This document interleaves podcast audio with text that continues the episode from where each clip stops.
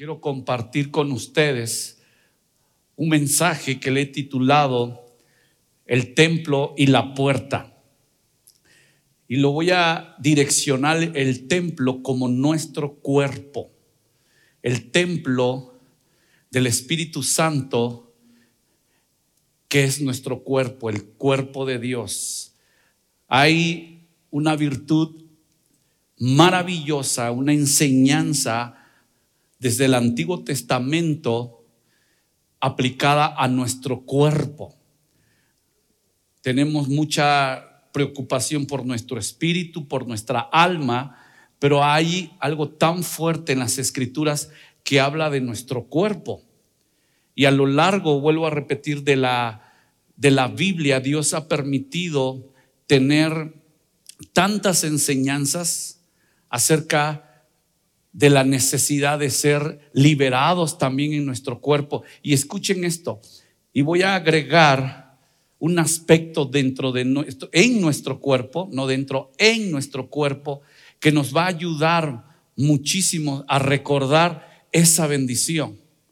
Y yo quiero iniciar mencionando en el Antiguo Testamento algunos aspectos que son eh, como propósito del templo que el mismo Señor Jesús se llamó él mismo el templo, a la iglesia universal, a la iglesia local y al cuerpo del creyente. Y vamos a recobrar un poquito eh, esos pasajes bíblicos y esos acontecimientos. Y tú vas a ir hilando conmigo, como se dice, todo este mensaje que la verdad yo he estado orando y yo le, yo le decía, Señor, ayúdame mucho a, a que no, no sea solo un buen mensaje, sino que se reciba el buen mensaje para prosperidad, para fortalecimiento a la vida espiritual de los que vamos a estar recibiendo este, este, este, mensaje. Y ya lo empezó conmigo.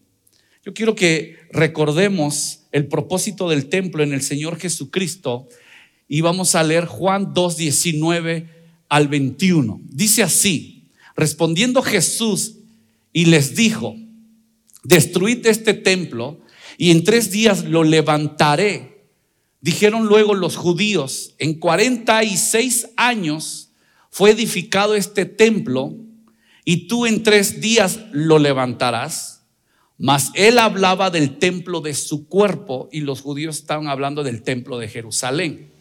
Siguiente aspecto que es de la iglesia universal, Efesios 2, 19 al 22 dice, así que ya no sois extranjeros ni advenedizos, sino con ciudadanos de los santos y miembros de la familia de Dios, edificados sobre el fundamento de los apóstoles y profetas, siendo la principal piedra del ángulo Jesucristo mismo, en quien todo el edificio bien coordinado va creciendo para ser un templo santo en el Señor, en que vosotros también sois juntamente edificados para morada de Dios en el Espíritu. Este pasaje es tan fundamental en la iglesia universal porque los apóstoles fundaron en Jesucristo la iglesia.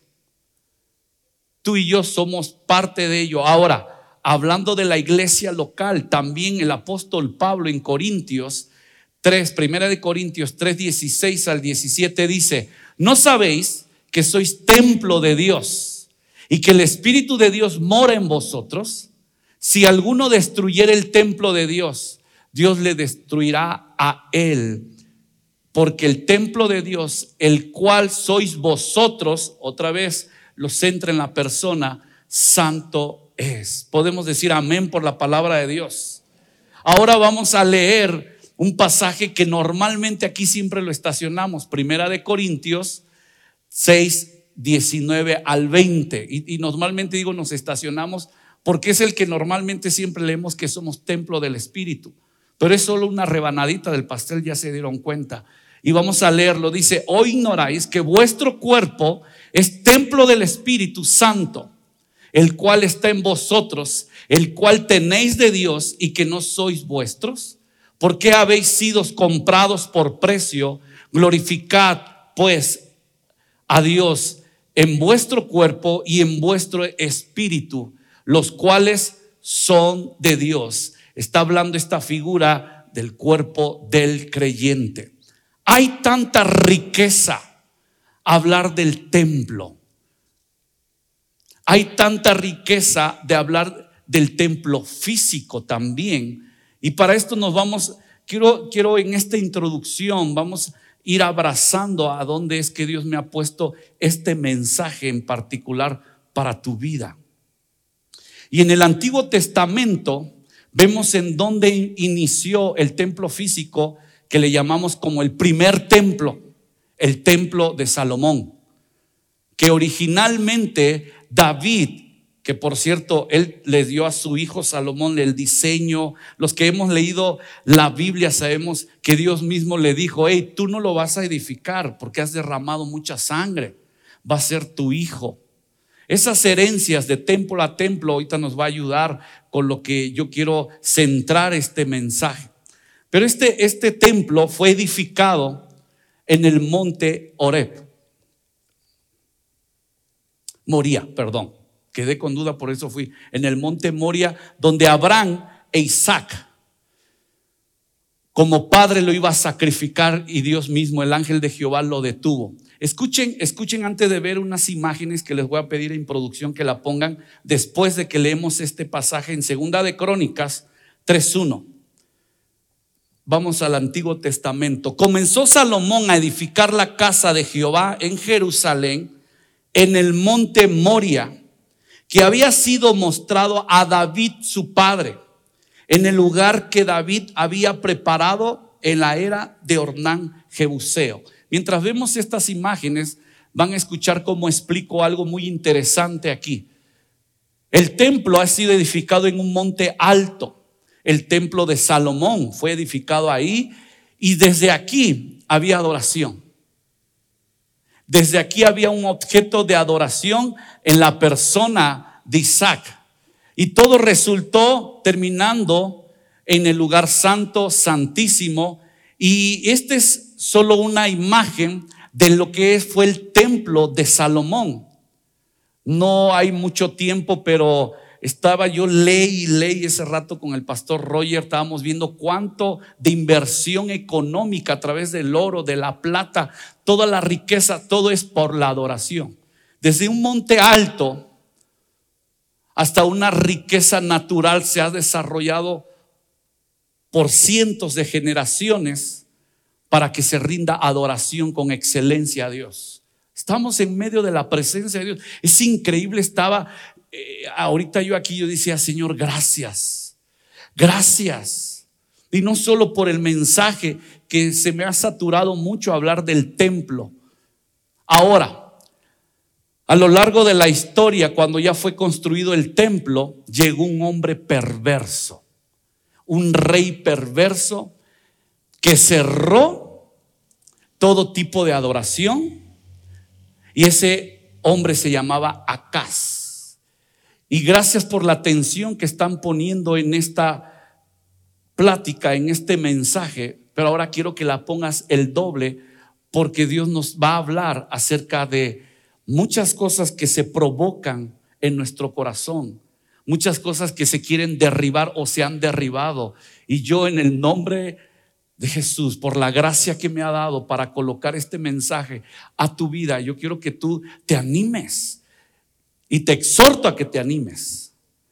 Este rey se llamaba Acab y su historia está en Segunda de Crónicas 28, también en Primera de Reyes. Pero en Segunda de Crónicas 28 dice la Biblia que él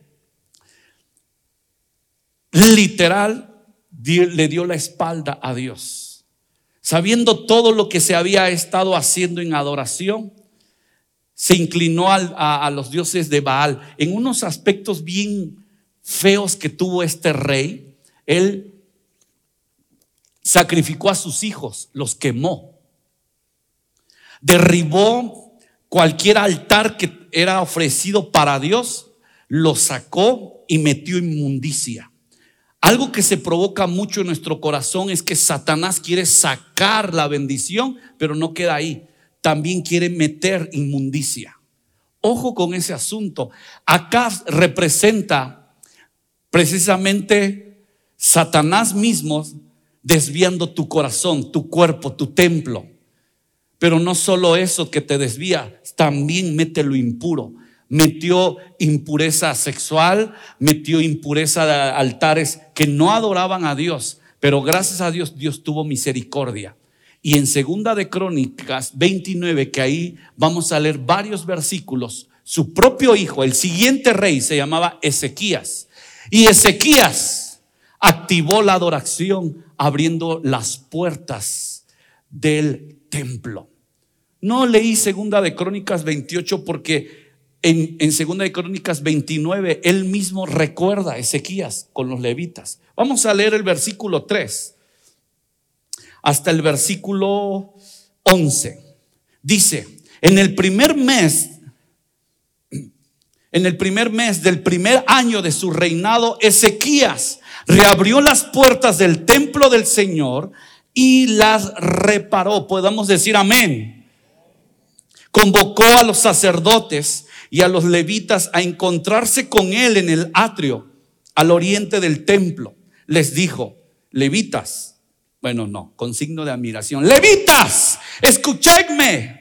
Bueno, ya, espero que me parece Ezequías, creo que no.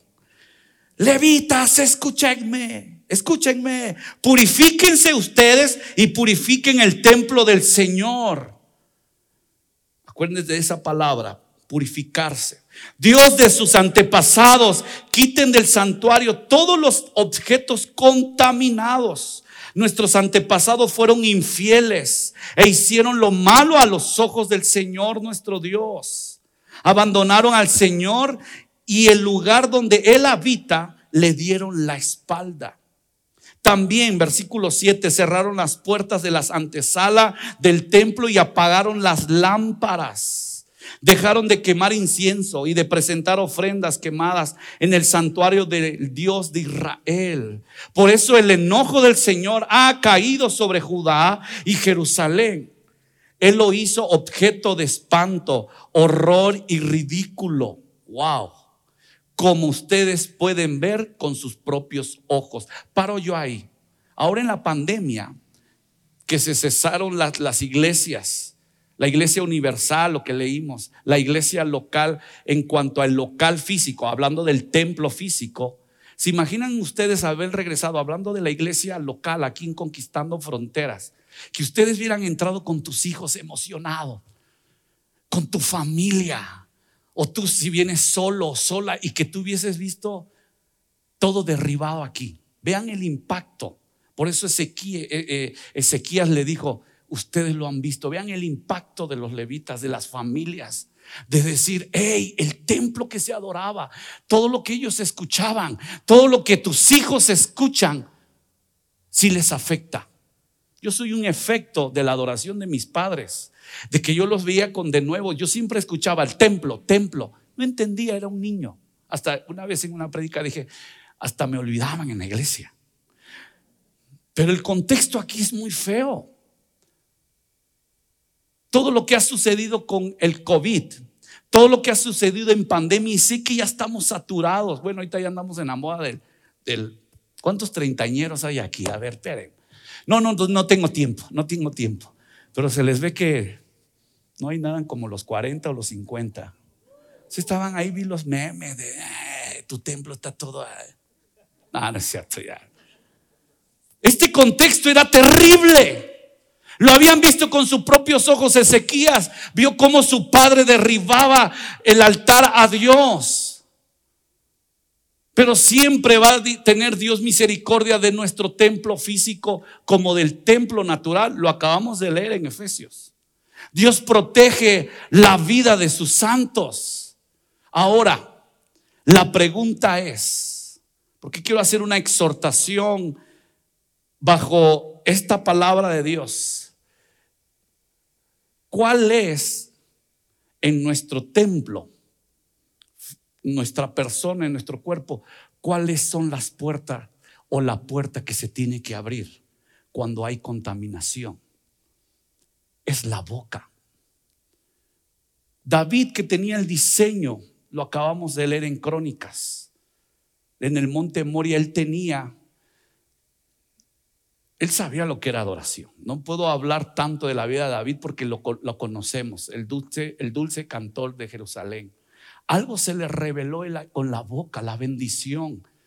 Y David escribe en el Salmo 141, para mí es el pasaje central de esta historia. Y dice, Santo Dios, nueva versión internacional, versículo 2 al 3, que suba a tu presencia mi plegaria, mi plegaria, plegaria como una ofrenda de incienso. Que hacia ti se eleven mis manos como un sacrificio vespertino. ¿Le suena adoración? Señor, ponme en la boca un centinela, un guardia a la puerta de mis labios. Lo que quiere decir David aquí es, hay un vigilante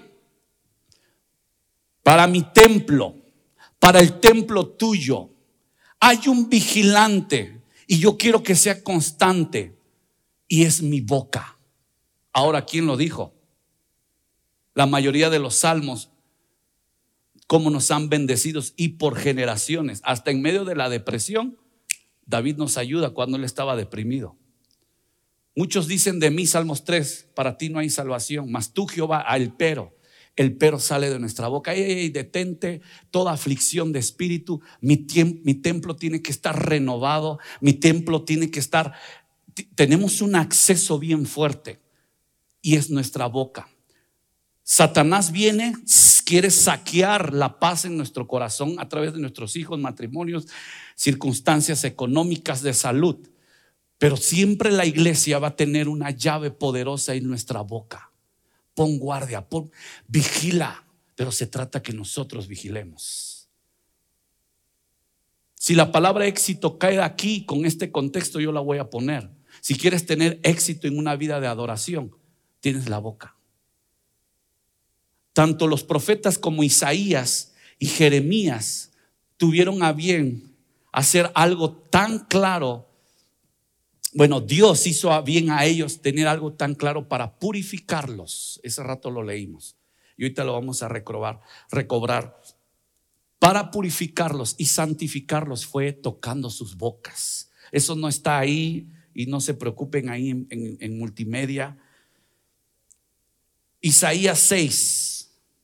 Todos conocemos el llamamiento 5 dice, entonces dije, ay de mí que soy muerto, porque siendo hombre inmundo de labios y, habitando en medio de, de, pueblo que tiene labios inmundos, el contexto de acá, han visto mis ojos al rey, Jehová de los ejércitos, y voló hacia mí uno de los serafines, teniendo en su mano un carbón encendido tomado del altar con unas tenazas, altar. Qué increíble la Biblia con todo el cuadro histórico del templo. Es impresionante. Hay mucho de qué hablar este tema. Solo estoy hablando una rebanada del pastel con el tema de nuestro cuerpo, de nuestro templo. Y no nos quedemos solamente, pues es el templo del Espíritu Santo, que tiene mucho. Y para allá voy inclusive. Pero cómo hay un avivamiento en nuestras vidas cuando sabemos el recurso de la boca, de la bendición, de la proclamación. Quiero seguir leyendo y dejo Isaías. Quiero leer el versículo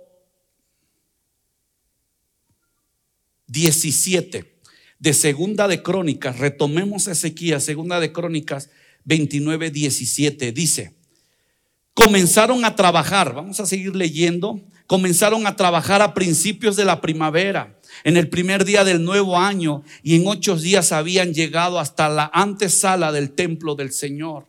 Luego purificaron el templo del Señor una vez más, lo cual llevó ocho días más. Así que terminaron toda la tarea en 16 días.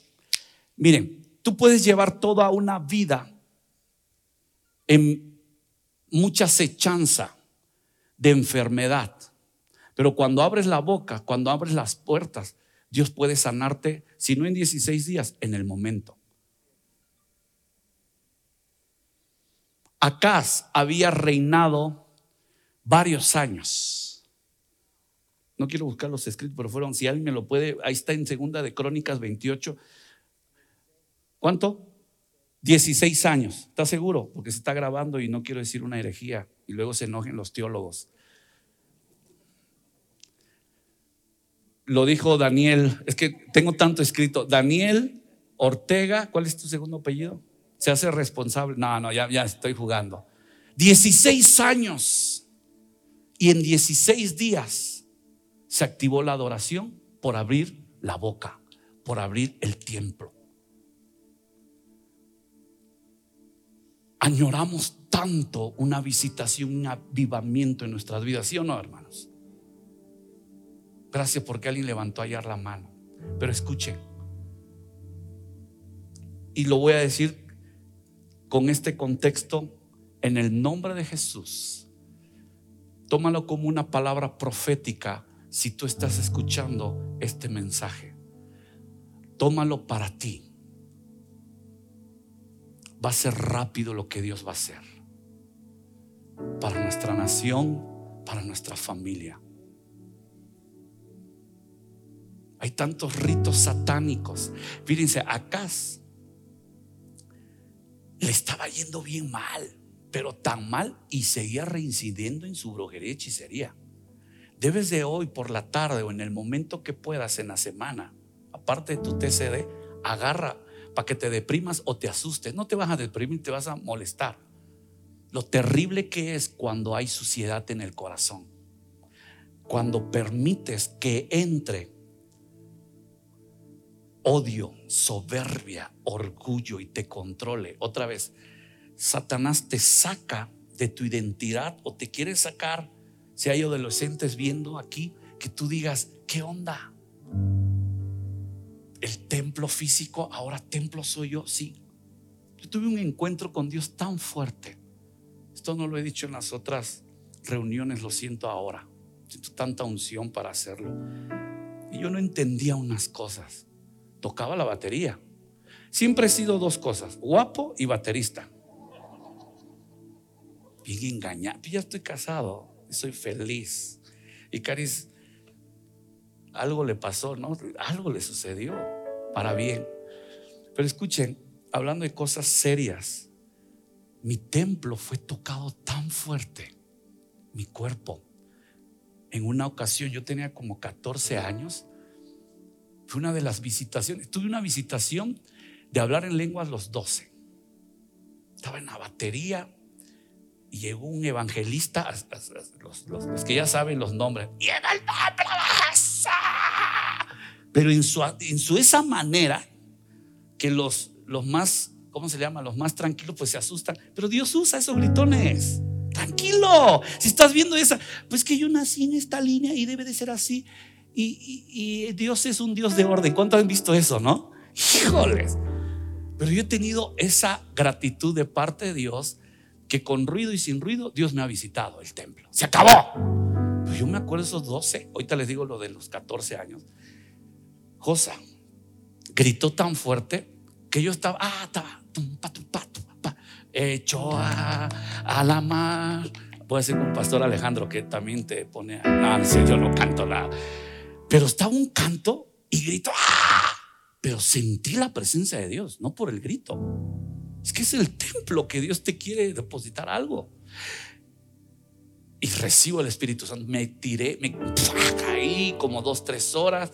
Me acuerdo que uno de mis hermanos me calaba y yo decía, yo quiero estar en la presencia. Lárgate de aquí. Porque te pones celoso. Ezequiel se puso cuando Dios te toca. Cuando Dios te toca, todo cambia. Bueno a los 14 estaba yo también en un cuarto. Nos habían dicho, hay que ayunar siete días y sin agua. Había una pasión con los chicos, eran mayores que yo y yo era el más chico, pero yo buscaba. Yo creo que es la primera vez que lo digo, porque lo guardas dentro de un templo físico, guardas lo que Dios desata. Llegó tan fuerte la presencia de Dios que ahí yo sabía que Dios me iba a llamar a un llamamiento. Y conozco a Caris. Caris compartió, eh, recibió el Señor ya grande, era rebelde, sin Dios, ajena. Y el hijo del pastor consagrado. Y llega esta mujer. Nada, no es cierto. Miren, cuando hay un toque de Dios, no te rehusas. Tu templo. Hay gente que te puede herir. Hay gente que me ha afectado, la verdad. Y a los pastores y a ti. Pero sabes qué? No te quedas con odio. Porque un toque de purificación y de santidad te hace ver una perspectiva bien difícil. Te puede molestar hace a principios de años ofendieron a mi familia, a Caris, por redes sociales, nada que te a mi esposa, al pastor y ponían otros pastores y yo decía, "Señor, lo voy a cambiar, ¿eh? pero yo decía, Señor, purifícame, santifícanos. Porque prácticamente hay perdón en tu boca y no maldices. La iglesia universal, la iglesia local con la pandemia se paró para purificar, hemos regresado para purificarnos y santificados. Parte del carácter de esta preciosa iglesia, conquistando fronteras, es que somos llamados e invitados y exhortados para la purificación y la santidad. Se acabó. Por eso muchos de antaños aquí de repente, no está Dios, y cálmate, pero ¿qué nos gusta? Si no está, no, no, no, no. Santidad. de, repente tienes que sanar áreas, en tu corazón. Ezequías sanó áreas en el corazón de los levitas. Ustedes lo vieron. Vamos a abrir. Vamos a restaurar. Por eso hay que regresar y no a lo mismo. Y ya estamos. Y no recobrar o retomar cosas que han estado fastidiando. Y ahí, porque Satanás en la casa quiere sacar para meter suciedad. Quieres sacar el, tu altar de adoración para meter impiedad. Todo se resuelve purificando y santificando. Escuche esto y termino mencionando el libro de los hechos. Y quiero que pongan esta imagen de la puerta este.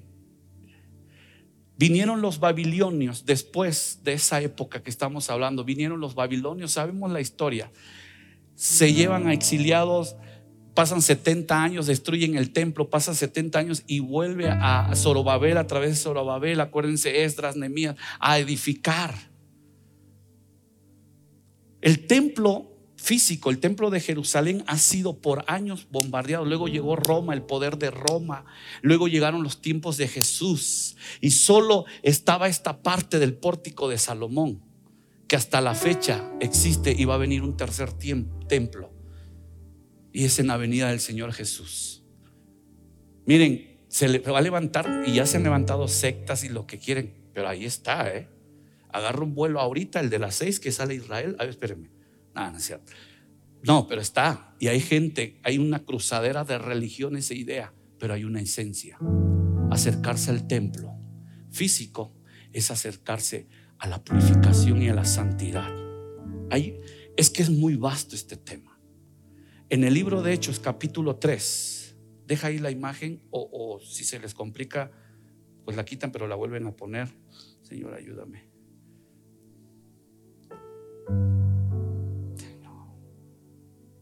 Creo que borré el pasaje. Ese rato lo medité. Lo borré, Caris, cuando te dije. Ah". Sí, lo borré. No, Hechos 5 y 12. Y por la mano de los apóstoles se hacían muchos señales y prodigios en el pueblo. Y estaban todos unánimos en el pórtico de Salomón. Oh, oh, ahí enfrente, en la puerta este, ahí. Ya en los tiempos de, ven la sanidad que trae ser usados por Dios. De los demás ninguno se atrevía a juntarse con ellos. Mas el pueblo los alababa grandemente y los que creían en el Señor aumentaban más. Gran número así de hombres como de mujeres, tanto que sacaban los enfermos a las calles y los ponían en camas y lechos. Y eso va a volver a pasar porque es parte de un propósito de avivamiento, sanar a los enfermos. Ya ver, yo sueño de eso. Yo vengo de una generación que veí, que vi gente con Gigi Ávila en vivo. Yo vi a ese hombre, pero pues estamos tan modernos y piensan que los de ahorita, bien, todos tenemos colocados en nuestro tiempo generaciones que bendicen. Solo colócate como un templo de bendición. Misa, colócate en un templo de bendición. Al pasar Pedro, a los menos su sombra cayese sobre alguno de ellos, y aún de las ciudades vecinas, muchos venían a Jerusalén trayendo enfermos y atormentados de espíritus inmundos, y todos eran qué? Sanados. Padre, purifícanos, santifícanos. La adoración. Hay tanto, Señor. No vamos a levantar como Pedro y Juan pero también nos vamos a levantar como tu iglesia, como tu iglesia local, universal. Hay tanto que viene y tú estás llamándonos a purificarnos, a santificarnos.